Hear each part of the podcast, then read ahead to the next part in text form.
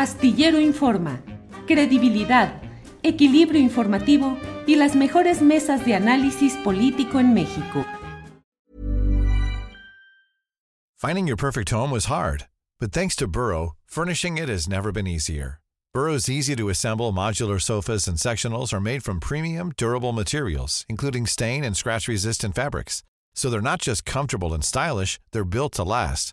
Plus, every single Burrow order ships free right to your door.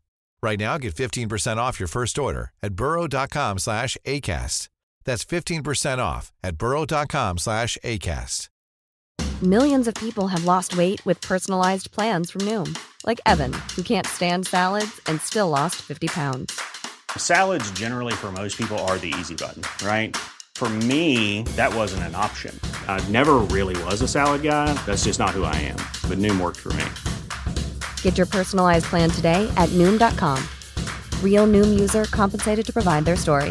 In four weeks, the typical Noom user can expect to lose one to two pounds per week. Individual results may vary. Julio, oye, sí, efectivamente creo que es importante lo que estamos viendo en estas últimas horas de todo lo que ha pasado con la salud del presidente. No sé qué pienses, Julio, pero creo que el presidente también un poco a propósito buscó exhibirlos, buscó exhibir a una oposición, a una, eh, pues a una serie de medios de comunicación y también de periodistas que no solamente no ejercen con rigor pues las herramientas básicas del periodismo, sino que además pues ahora hasta justifican la especulación, de, no sé, viste a, Sergio Sarmiento en tercer grado, qué impresión, digo, lo, cayó o, opinó, por supuesto, diferente alguien como Denis Merker, que tiene otro tipo de, eh, o ejerce el periodismo de, de, de otra manera, pero qué impresión con todo lo que está pasando en el terreno periodístico, en el terreno de la oposición y todo lo que conlleva también, incluso en el Congreso, con pues estas reformas aprobadas fast track.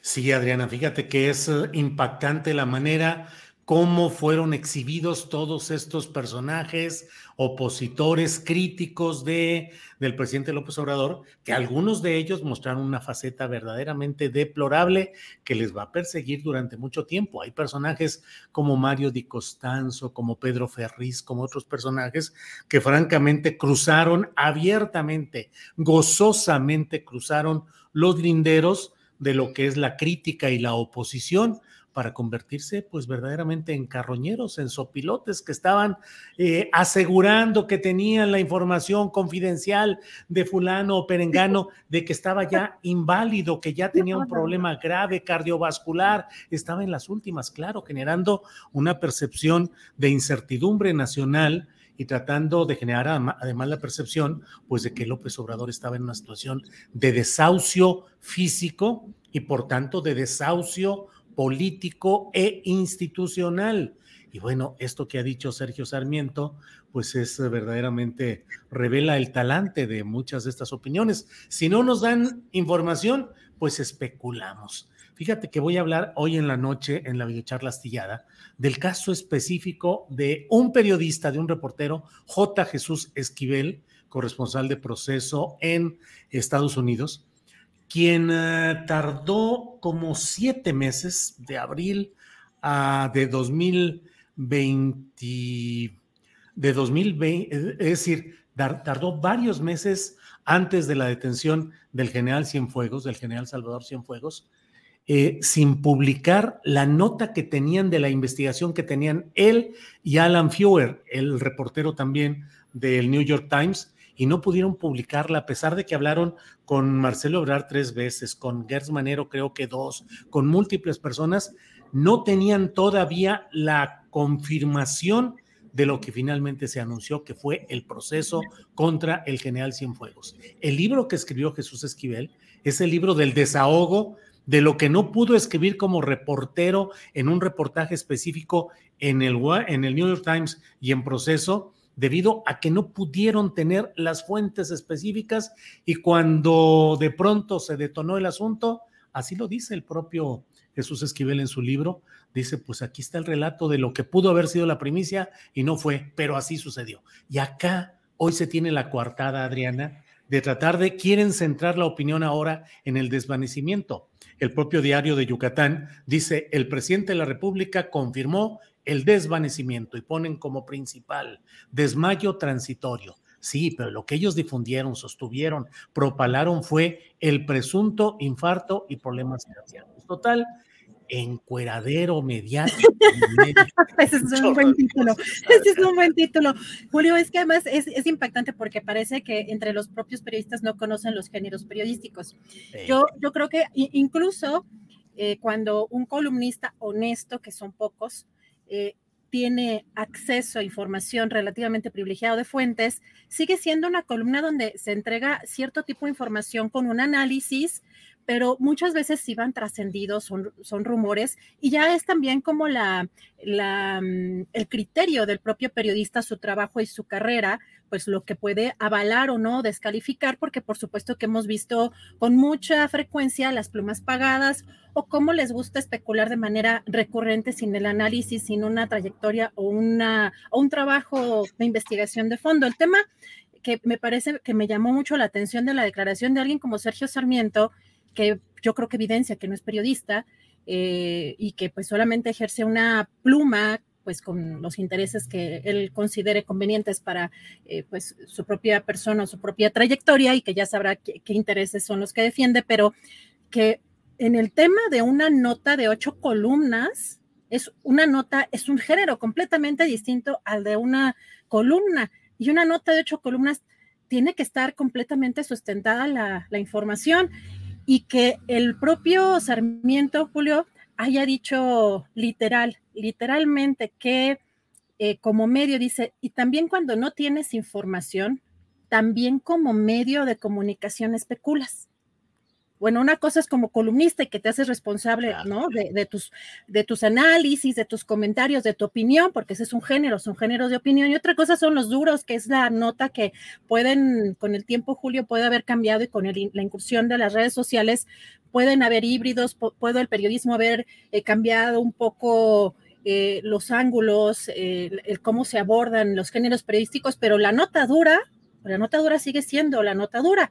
Y entonces eso, eso sí fue una, un, creo que sí causó shock y revuelo en las redes sociales, pero también ya vimos de dónde yo creo que sacó el diario de Yucatán, pues la información, un Carlos Salarraqui que dice el primo de mi amigo, que me confirma una fuente demasiado confiable, por supuesto que es imposible de decir su nombre y saca su teléfono celular, eh, es muy cercana, ¿no? Del, dentro del círculo de, de, Andrés, porque además dice de Andrés como si fuera, como si fuera su amigo y como además si, fuera, eh, pues, alguien con quien tiene alguna relación cercana y comulgue.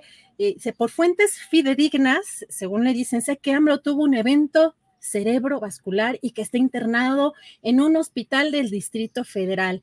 Y todavía es como el, el, jefe eh, médico del hijo de una amiga y parece comercial, o sea, parece meme. De verdad que es impresionante y que además, Julio, yo debo de, decir también algo que me, me, llamó la atención de muchos periodistas que de los cuales considero que tienen pues un trabajo muy importante, pues todavía le dan o el aplauso, la palmadita al diario de Yucatán como si hubiera acertado eh, pues en esta media verdad, como si fuera aceptable una media verdad, porque una cosa es el reporteo y que estés tú en ese momento cuando ves al presidente desmayarse o tener ese desvanecimiento, y otra, la otra parte en la que ya está especulando de un posible infarto, porque tal cual un desvanecimiento, o sea, lo está viendo, pues viene siendo. Say hello to a new era of mental health care. Cerebral is here to help you achieve your mental wellness goals with professional therapy and medication management support. 100% online. You'll experience the all new Cerebral Way, an innovative approach to mental wellness designed around you. You'll get a personalized treatment plan from a therapist, prescriber, or both in a safe and judgment free space. Your cerebral therapist or prescriber will outline a customized plan with clear milestones along the way so you can get to feeling your best. With Cerebral, you're not alone in your mental health journey. We're here to empower you to live a fulfilling life. So take that first step towards a brighter future and sign up today at cerebral.com slash podcast and use code ACasts to get 15% off your first month. Offer only valid on monthly plans. Other exclusions may apply. Offer ends July 31st, 2024. See site for details. As a person with a very deep voice, I'm hired all the time for advertising campaigns. But a deep voice doesn't sell B2B, and advertising on the wrong platform doesn't sell B2B either. That's why, if you're a B2B marketer, you should use LinkedIn ads. LinkedIn has the targeting capabilities to help you reach the world's largest professional audience. That's right, over 70 million decision makers all in one place. All the big wigs and medium wigs, also small wigs who are on the path to becoming big wigs. Okay, that's enough about wigs. LinkedIn ads allows you to focus on getting your B2B message to the right people. So, does that mean you should use ads on LinkedIn instead of hiring me, the man with the deepest voice in the world? Yes. Yes, it does. Get started today and see why LinkedIn is the place to be to be. We'll even give you a $100 credit on your next campaign. Go to linkedin.com slash results to claim your credit. That's linkedin.com slash results. Terms and conditions apply. Viene siendo, esa sería la nota. Ya lo que le agregan de podría, se rumora que es un infarto, ya eso le agregaron de su cosecha y de ahí permitieron que todo el mundo empezara pues con esa campaña, pero me parece que también el presidente contribuyó a exhibirlos. Sí, pero la verdad, Adriana, yo no sé qué tanto el propio presidente, sabiendo cuál era su realidad, lo que había vivido y cómo estaba, pues la verdad dejó correr tranquilamente toda esta catarata, porque luego también hay una especie de exigencia, como ya lo hablábamos en, una mesa de periodismo eh, cuando fue ayer, eh, hablábamos de que casi estaban como pidiendo prueba de vida, como los secuestradores. Ah, no, si ya dos veces salió a hacer videos, ¿por qué no hace el tercero? Bueno, porque las circunstancias son diferentes en cada ocasión. El COVID es engañoso, traicionero, es difícil. Algunas personas, como un servidor, en el principio de toda esta historia mm, virulenta, pues me pegó muy duro. El otro día estaba viendo una entrevista que le hice, pues no sé, a Clara Luz Flores o alguien así, porque estaba checando algunos datos. Híjole, estaba inflado. Adriana, estaba yo así todo abotagado pues de los efectos del medicamento. Entonces, ¿cómo puede haber esto? Y ahora, Adriana, están inaugurando, a ver si no les dan un premio nacional de periodismo, porque ahora hay un nuevo género. Ya no es solo columna de opinión, nota informativa, reportaje, eh, columna, pues en general, sino que ahora también periodismo adivinatorio, porque ahora están diciendo, bueno, no era, no estaba confirmado en ese momento que era un desvanecimiento, pero le adivinaron y lo publicaron y así fue. No, bueno, pues ante esas, el periodismo tiene que centrarse en los hechos confirmados. El director fundador de la jornada, Carlos Payán Belver, solía decir, la única dictadura que podemos aceptar es la dictadura de los hechos. Los hechos son irrefutables, irrebatibles. Nosotros pensamos que bla, bla, bla. Sí, pero los hechos concretos son estos. Nosotros pensamos, suponemos, nunca hay que pensar ni hay que suponer que algo puede ser o inferirlo.